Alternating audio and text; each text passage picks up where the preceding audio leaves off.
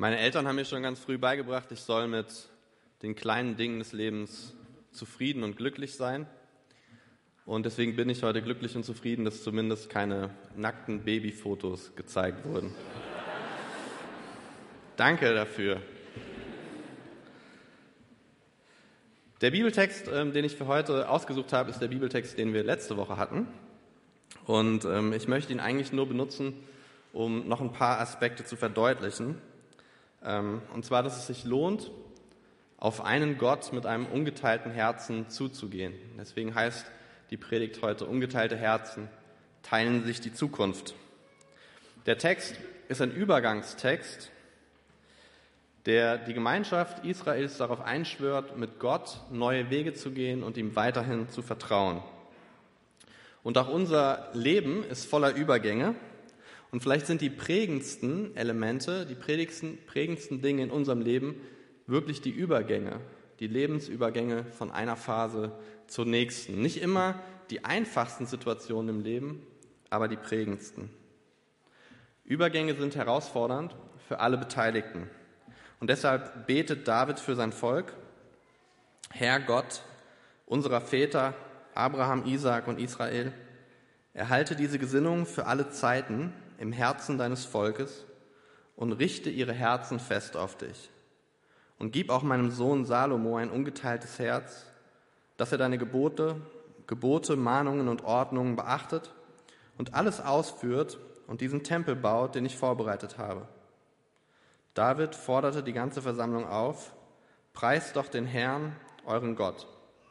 Und da pries die ganze Versammlung den Herrn, den Gott ihrer Väter. Ihr kennt den Text von letzter Woche und er soll die ganze Nation darauf einschwören, zusammen in die gleiche Zukunft zu gehen. Und nichts anderes wünsche ich mir für uns alle, die wir hier heute sitzen, dass wir auf einem gemeinsamen Ziel zugehen und das auf einem gemeinsamen Weg tun. Und dass dieser Weg einladend bleibt für viele Menschen, die noch keine lebendige Beziehung zu Jesus haben, dass wir offene Türen haben für Menschen, die nach Wahrheit und Sinn in ihrem Leben suchen. Und wie Israel zur Zeit Davids erleben wir heute in unserer Gemeinde so einen Übergang, aber nicht irgendein Übergang, sondern ein Übergang, der wichtig ist für Gemeinden und äh, der von vielen Gemeinden mit zittrigen Knien begangen wird. Es gibt einen Leitungswechsel nach fast vier Jahrzehnten in unserer Gemeinde. Und für uns alle wird das eine Herausforderung sein, ein Schlüsselübergang für die nächsten Jahre und Jahrzehnte.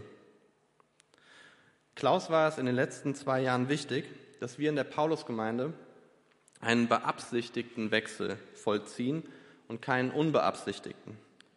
Wir wollten es gut machen und wir wollten es aktiv gestalten. Ein beabsichtigter, geplanter und durchdachter Wechsel, getragen durch den Frieden des Heiligen Geistes. Es gibt aber auch andere Arten von Wechsel, auch in Gemeinde, unbeabsichtigte. Auch solch einen Wechsel hatten wir in den letzten Jahren zu verkraften, muss man sagen, als unser erster Vorsitzender Matthias tragisch verunglückt ist. Das hat uns alle als Gemeinde komplett durchgerüttelt. Und dann war ein unbeabsichtigter Wechsel nötig. Wir brauchten schnell einen neuen ersten Vorsitzenden und im Zuge der KDÖ-Anerkennung einen neuen Kirchenältesten. Einer, der den Kopf hinhält, wenn die Pastoren auf dumme Gedanken kommen. Und normalerweise zeichnen sich solche unabsichtlichen, spontanen nicht geplanten Wechsel in Leiterschaft dadurch aus, dass man eine kurzfristige Lösung sucht. Einen für den Übergang. Einen, der das Schiff über Wasser hält. Oder, um mit dem HSV zu sprechen, einen Coach, der am 27. Spieltag übernimmt, hoffentlich nicht absteigt und am vierten Spieltag der neuen Saison gefeuert wird. Aber wir haben mit Carsten etwas völlig anderes gefunden. Ein Mann für die Gegenwart und für die Zukunft. Und in all dem Pastorenwechsel Gedöns der letzten Monate wurde Carsten meist übersehen, obwohl es kaum Entscheidungen gab, die Klaus oder ich ohne sein Wohlwollen getroffen haben. Und Carsten ist leicht zu übersehen, weil er zwar 120 Prozent in seiner Arbeit gibt, aber 115 Prozent davon nicht gesehen werden. Aber Carsten ist weit mehr als ein Verwaltungsangestellter. Er ist einer unserer Ältesten. Er ist unser Kirchenältester, der einzige, den wir haben. Und ein echter geistlicher Leiter. Und es gibt, ja.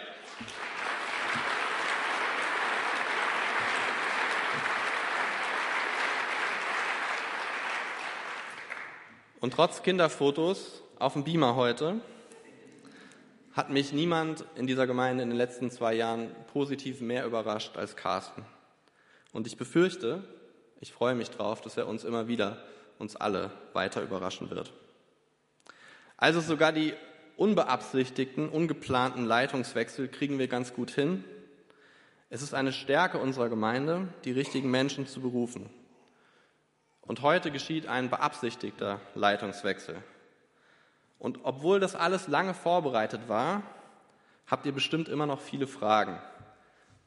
Jetzt habt ihr mich mal oberkörperfrei mit einem Autoreifen gesehen. Vielleicht fragt ihr euch, wer ist das? Und euch ist in den letzten Jahren mit Sicherheit klar geworden, dass ich anders bin als Klaus, dass, es nicht, dass ich nicht wie Klaus bin, dass ich nicht so sein kann wie er, dass ich nicht so sein will wie er. Und deswegen habe ich darum gebeten, bei meiner Einsetzung selbst predigen zu dürfen, damit ich ein paar Dinge mit euch teilen kann und damit ich die Kontrolle darüber behalte, dass hier nicht noch eine wilde Party stattfindet. Deswegen habe ich eine erste Bitte in eigener Sache. Bitte ordnet diesen Leitungswechsel doch so ein, wie ich ihn selbst einordne. Auch wenn das für euch viel schwieriger ist als für mich. Seht mich als euren neuen leitenden Pastor und nicht als Nachfolger von Klaus. Jeder von uns tut das, was er am besten kann. Klaus hat das getan, was er am besten kann. Ich mache das, was ich am besten kann. Aber ich bin der neue leitende Pastor und nicht der Nachfolger von Klaus. Und diese Sicht auf die Dinge, die hilft mir. Und wenn ihr die annehmen mögt, dann wird die euch sicher auch helfen. Denn es bleibt ja gar nicht aus, dass man sich nach fast 40 Jahren an ein Modell eines leitenden Pastors gewöhnt hat. Das ist völlig normal. Aber ich kann dieses Vorgängermodell nicht ausfüllen. Wenn man die Arbeitsbeschreibung von Klaus und mir nebeneinander legt, gibt es zwei Unterschiede. Ich habe eine, er hatte nie eine. Wenn man seine aufschreiben würde, würde man merken, da sind vielleicht 30 Prozent, die sich überlappen. Und diese 30 Prozent, die haben fast ausschließlich mit der Gestaltung und der Leitung der Gottesdienste zu tun. Aber den großen anderen Teil meiner Beauftragung werde ich anders ausfüllen als Klaus. Ich werde viel Zeit mit langfristiger Visionsentwicklung verbringen, Leiterförderung anschieben, Strukturen überdenken und verändern und versuchen, so viele Menschen wie möglich ehrenamtlich und vollzeitlich in den geistlichen Dienst zu bringen, motivieren, ihre Gaben einzubringen und sie für das Reich Gottes freizusetzen. Es kann also zum Beispiel durchaus so sein, dass ich gar nicht so präsent bin wie Klaus. Es wird auf jeden Fall so sein, dass ich nicht so präsent bin wie Klaus. Allgegenwart in allen Bereichen des Gemeindelebens wird nicht mein Ziel sein. Mit mehr als vier intensiven Kontakten persönlichen Kontakten am Tag habe ich mein Limit erreicht. Vielleicht erinnert ihr euch noch an den Poetry Slam von Tina über Klaus, der klönende Kumpeltyp mit Kaffeebar. Das ist Klaus und da hat sie recht. Ich bin laut Tina auf der Norwegen Freizeit 2017 jemand, dessen Freude im Wachstum seiner Umgebung liegt und der Gesundheit in seinem Umfeld hegt ein Befähiger. Und das stimmt. Und ich bin dankbar, dass Carsten das auch so sieht. Ich wusste ja nicht, was er heute über mich sagt. Aber das trifft es gut. Meine größte Freude ist es wirklich, Menschen in Situationen zu bringen, in denen sie aufgehen und aufblühen und ihre Begabungen entfalten, in denen sie vielleicht sogar eine Berufung erfahren. Und ich liebe es euch, meine Brüder und Schwestern, herauszufordern, vielleicht manchmal sogar zu überfordern weil für ein normales Leben braucht niemand von uns den Heiligen Geist. Und damit wir alle an dieser Überforderung wachsen können, werden wir Nischen und Möglichkeiten bauen, um Dinge auszuprobieren. Manches wird funktionieren und manches nicht. Und manchmal werde ich, wie Carsten es beschrieben hat, einfach an der Seitenlinie irgendwo da hinten stehen und mich freuen an dem, was hier vorne passiert und dafür beten und Berufung aussprechen.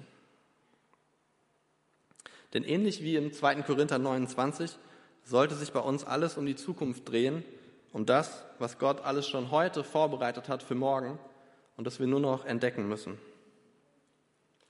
Aber anders als im 2. Korinther 29 ist unsere Gemeinde keine Nation. Und das ist auch gut so. Aber es gibt etwas, das ich mit dem Blick auf Weitsicht an Nationen mehr schätze als an Gemeinden. Gemeinden denken in Pastorenabständen. Klaus 38 Jahre, Ingo 24 Jahre und so weiter. Aber Nationen denken in Jahrhunderten. Und ich mag das. Ich mag den Gedanken, dass im 22. Jahrhundert, ein Datum, das ich nicht erreichen werde, unsere Gemeinde gesünder, stabiler und leidenschaftlicher ist als heute. Und ich bin so dankbar, dass ich auf diese Vision nicht allein zugehen muss. Ich liebe an diesem Bibeltext die Vision von einer Gemeinde, die die Zukunft gemeinsam mit Gott gestaltet. Und so wie der Text das von Salomo fordert, ich werde versuchen, mit gutem Beispiel voranzugehen. Und oft wird mir das gelingen und manchmal wird es mir nicht gelingen. Und dann ist es gut zu wissen, dass eine Gemeinde hinter mir herrennt, die mich nicht überrennt oder zertrampelt, sondern mich aufnimmt und auffängt und mitträgt. Und dieses Gleiche, Miteinander und Gemeinschaftliche, gilt auch im Zusammenhang mit meinen Kollegen. Sie können viele Dinge so viel besser als ich. Zum Beispiel gibt es da eine Person, die nach dem vierten persönlichen Kontakt am Tag erst aufwacht. Ja, ein Halleluja für Ingo. Und dass ich leitender Pastor bin, heißt nicht, dass ich der beste Pastor bin, sondern nur der von uns dreien, der in der jetzigen Gemeinde und Lebenssituation die notwendigen Gaben hat, diese Rolle auszufüllen. Gott hat mir die Fähigkeit geschenkt, evangelistisch zu predigen, leidenschaftlich zu leiten und zukunftsorientiert zu arbeiten. Und deswegen passt das. Es gibt ein gutes Bild für das, was ich versuche auszudrücken. Der Deutschland-Achter. Der Deutschland-Achter ist euch ein Begriff, oder? Immer zu Olympia, mindestens. Also da gibt es einen Schmächtigen, ja, der sitzt ganz hinten und dann acht kräftige Kerle. Auf jeden Fall wird am Ende des Rennens immer der schmächtige Steuermann interviewt und der muss dann am Ende so tun, als ob er sich angestrengt hat. Aber jeder hat seine Funktion. Der Steuermann, der lenkt. Was er übrigens nicht gerne macht, weil Lenken bremst. Er gibt die Richtung vor, denn er ist der Einzige, der die Strecke sieht. Der Schlagmann gibt den Takt vor. Der Co-Schlagmann bringt den Schlag auf die andere Seite. Wenn er das nicht täte, würde sich das Boot einfach nur im Kreis drehen. Und diese beiden Schlagmänner, die könnten auch gut ein Zweierboot alleine fahren. Sie verstehen sich quasi telepathisch. Zwischen Position 6 und 3 befindet sich das Mittelschiff. Das sind die großen, kräftigen Jungs, die die Arbeit wegschaffen. Ohne sie ging es zwar immer noch geradeaus und sehr rhythmisch, aber auch sehr langsam vorwärts. Und die Position 6, da wird der Rhythmus der Vorderleute ins komplette Mittelschiff transportiert. Und dann auf den Plätzen 2 und 1 sitzen die Techniker, die Spezialisten. Es ist der unruhigste Platz im Boot. Die sorgen dafür, dass das Boot nicht kippt. Ich habe mir mal die Freiheit genommen, mir einen Paulus-Achter zu basteln.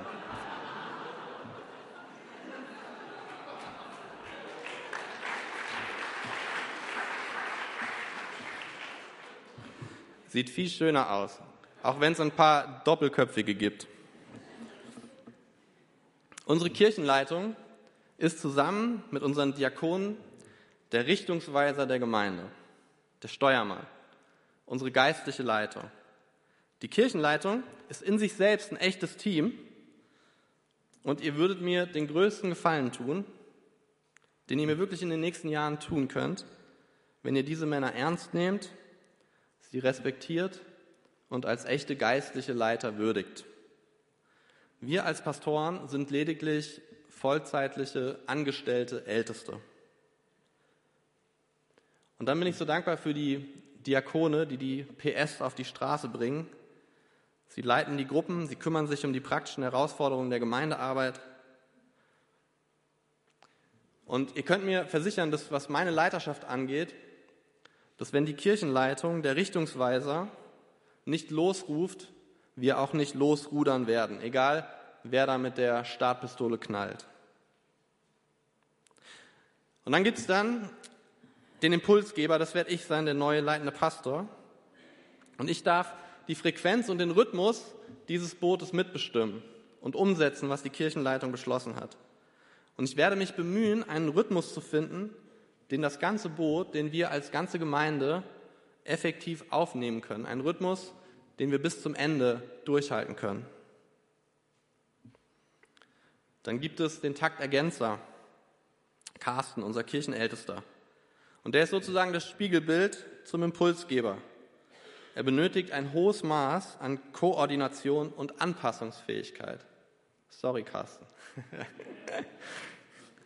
Wir arbeiten noch an der Telepathie, aber es gibt für diese Person, Position keinen besseren als dich. Der Rhythmusträger, Ingo, unser Pastor für Gemeindepflege, sorgt dafür, dass diese hohen Ziele nicht bloß Theorie bleiben, sondern der gleiche Gemeindetakt sowohl in Seelsorge, Seniorenarbeit und Besuchsdienst schlägt. Was wären Visionen und Ziele ohne einen Menschen, der das im Alltag der Menschen verankert, die Leute um ihn herum wahrnimmt und wertschätzt und viele persönliche Kontakte pflegt? Und wenn wir keine Gemeinde wären, sondern ähm, ein Volk von Kannibalen, würde ich die Diakonenköpfe auf dieses Paddel setzen. Denn das, was Ingo für die Gesamtgemeinde tut, das tun die Diakone in ihrem Arbeitsbereich. Und dann gibt es die Kraftbolzen. Die sitzen mittendrin und sorgen dafür, dass uns auf dem langen Weg die Puste nicht ausgeht. Unsere Hausmeister Jörn und Anne, die räumen die Widerstände aus dem Weg. Und sie sorgen dafür, dass unterwegs nicht jeder von uns in seinen eigenen Rhythmus fällt. Und dann haben wir eine Schnittstelle, die auch ganz wichtig ist. Simon, unser Diakon für Kinder, überträgt die Impulse in seinen Arbeitsbereich. Denn wenn wir als Gemeinde nicht nur wachsen, sondern vielleicht rudimentärer überleben wollen, brauchen wir jemanden, der den Rhythmus schon so früh wie möglich an unsere Kleinsten weitergibt. Und Simon ist ein intelligenter und sehr reflektierter junger Mann und wir werden noch ganz viel Freude an ihm haben. Und dann kommt der Orientierungsgeber relativ weit vorne im Boot, unsere Referenten Ellen und Janno. Und die wissen, dass es schwer ist, den Puls, der ganz hinten im Boot erzeugt wird, vorne überhaupt noch zu übertragen. Und sie leiten den vorderen Teil des Bootes relativ intuitiv. Und das können sie, weil beide ein wirklich gutes Gefühl für Gemeinde haben. Und ihre Leitung geschieht manchmal seelsorglich sanft, mit großer Ausgeglichenheit und manchmal sehr direkt mit physischer Lautstärke. Auf Platz zwei sitzen die Spezialisten und für diesen schwierigen Part, der hohe Konzentration und noch mehr innere Ruhe voraussetzt, haben wir unsere Jugendreferenten Hanna und Magnus.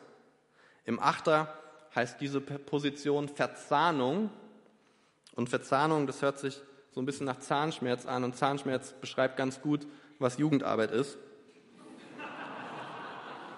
Aber Verzahnung bedeutet auch, dass wir hart dafür arbeiten, dass aus Freitags Jugendlichen Sonntags Erwachsene werden.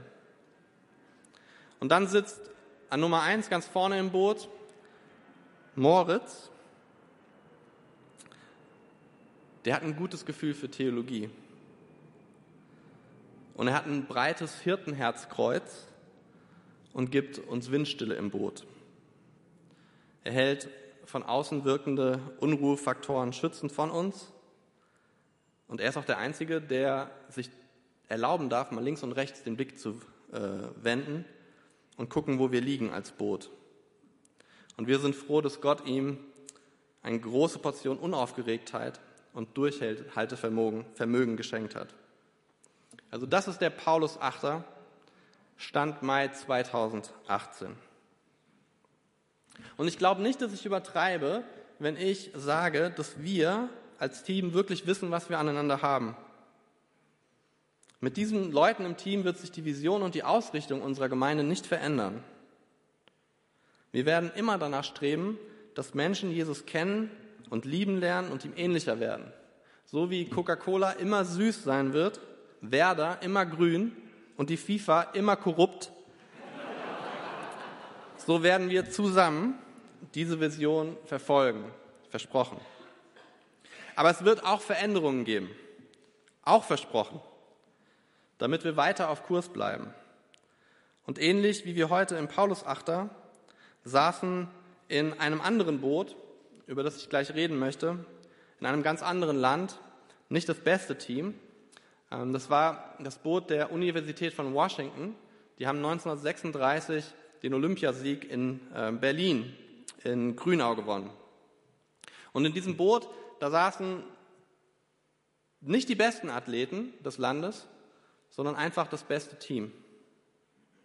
Im Achterfinale von Olympia 1936 zog die Mannschaft es sogar vor, mit ihrem gewohnten, aber schwerkranken Bugmann zu fahren, der kurz vor dem Ziel ohnmächtig wurde, anstatt ihn durch einen ausgeruhten und ebenso talentierten Burschen zu ersetzen. Einzeln gesehen gab es im ganzen Land bessere Athleten, aber zusammen als Team waren sie richtig schnell. Und das ist manchmal so. Und wir mögen vielleicht nicht die besten individuellen Pastoren, Referenten, Diakone sein, aber in diesem Boot fühlt sich echt gut an. Und ich freue mich darauf, dass sich unser Team in den nächsten Monaten so richtig einrudern kann. Und das Schöne ist, dass dieses Achter ist, dieser Achter ist ja nur ein Bild. Und Bilder haben ja so ihre Begrenztheiten. Ähm, ihr wisst, dass es bei uns ja weit mehr Angestellte gibt als die acht. Die Doppelköpfe belegen das ja. Ähm, und ob das Boot, so wie es jetzt ist, schon wirklich voll ist, das wage ich auch zu bezweifeln. Der Verlust von Klaus, allein was die reine Arbeitskraft, die Erfahrung und das Wissen angeht, können wir noch gar nicht einschätzen. Wir haben aus vier Pastoren drei gemacht und dabei den mit der meisten Erfahrung und dem breitesten Gabenspektrum verloren. In unserem Boot sitzen elf Personen, ungefähr aufgeteilt auf sieben Vollzeitstellen. Wenn man also einfach nur die Gesamtzahl von Menschen, die hier jede Woche von diesen Angestellten betreut werden, nimmt, dann sind knapp 1000 Leute, die jede Woche kommen, 650 im Gottesdienst, 170 bei den Jugendlichen, 150 Kinder. Dann haben wir ein Betreuungsverhältnis von 1 zu 142.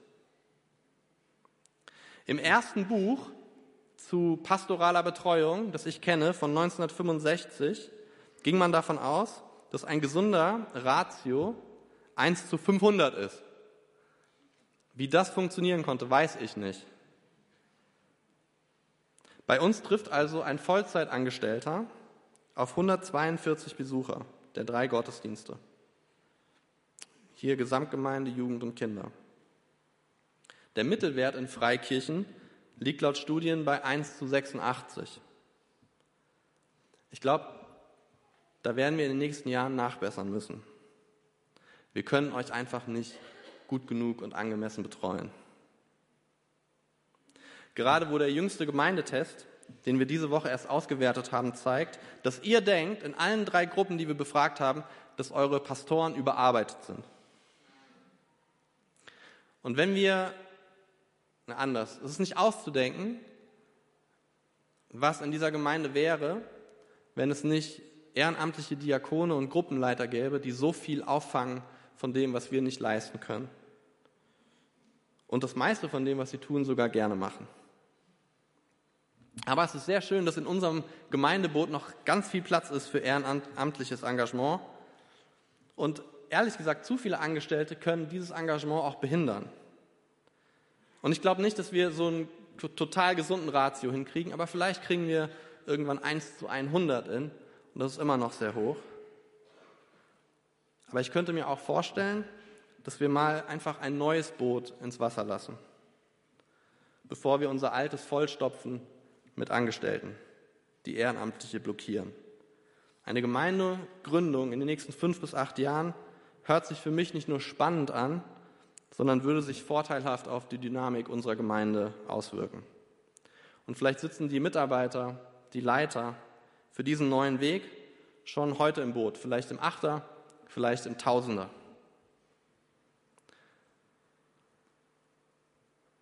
Zum Schluss noch einen kurzen Abstecher in die Welt des echten Bootfahrens, des Achterruderns. Ein schnelles Team im Boot, das im gleichen Takt rudert, bedeutet nicht automatisch, dass man auch schnell durchs Wasser gleitet. Das Drumherum ist auch wichtig und beim Achter gibt es nur ein Drumherum und das ist das Boot. Ein gutes Team braucht also ein gutes Boot. George Pocock war einer der besten Bootsbauer in Amerika. Und er hat das Boot gebaut, mit dem die Universität von Washington 1936 Olympiasieger in Berlin wurde hat er extra für sie gemacht. Da kam alles zusammen, ein gutes Team, ein gutes Boot, vereint im Herz mit dem gleichen Ziel, Olympia Gold, und sie gewannen.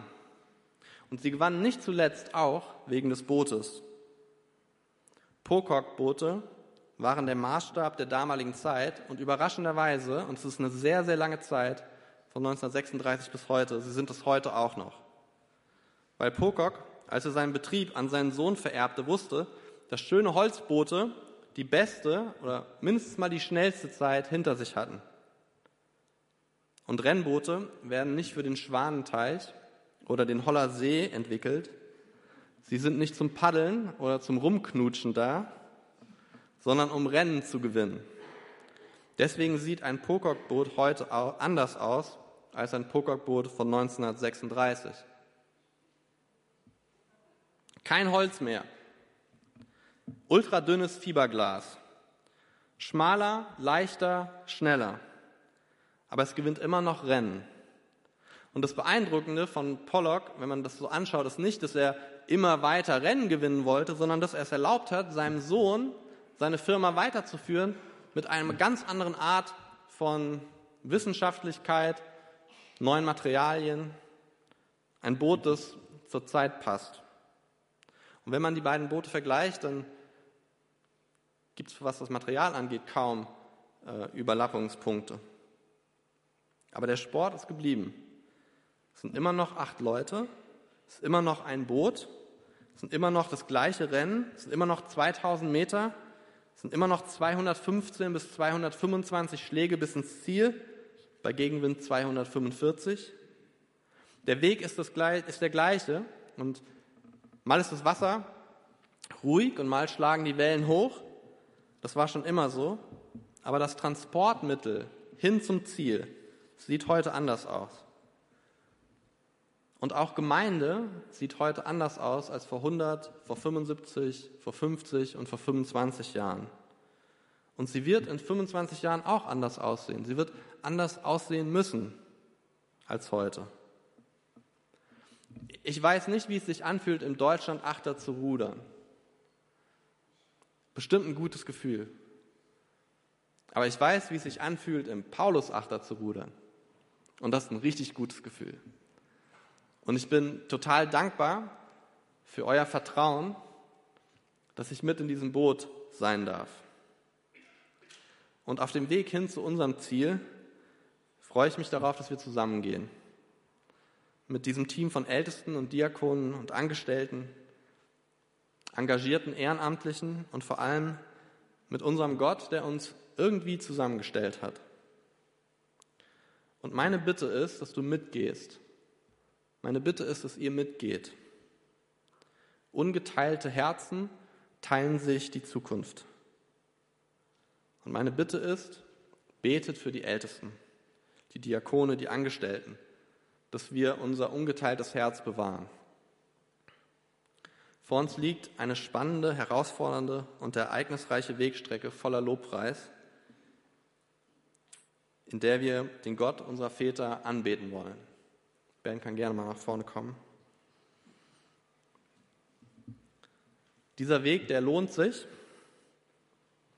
denn der, auf den wir zulaufen, ist der einzige, der sich im ganzen Trubel dieser Welt nicht verändert, dessen Schönheit nie vergeht und über den wir immer wieder ganz neu staunen dürfen.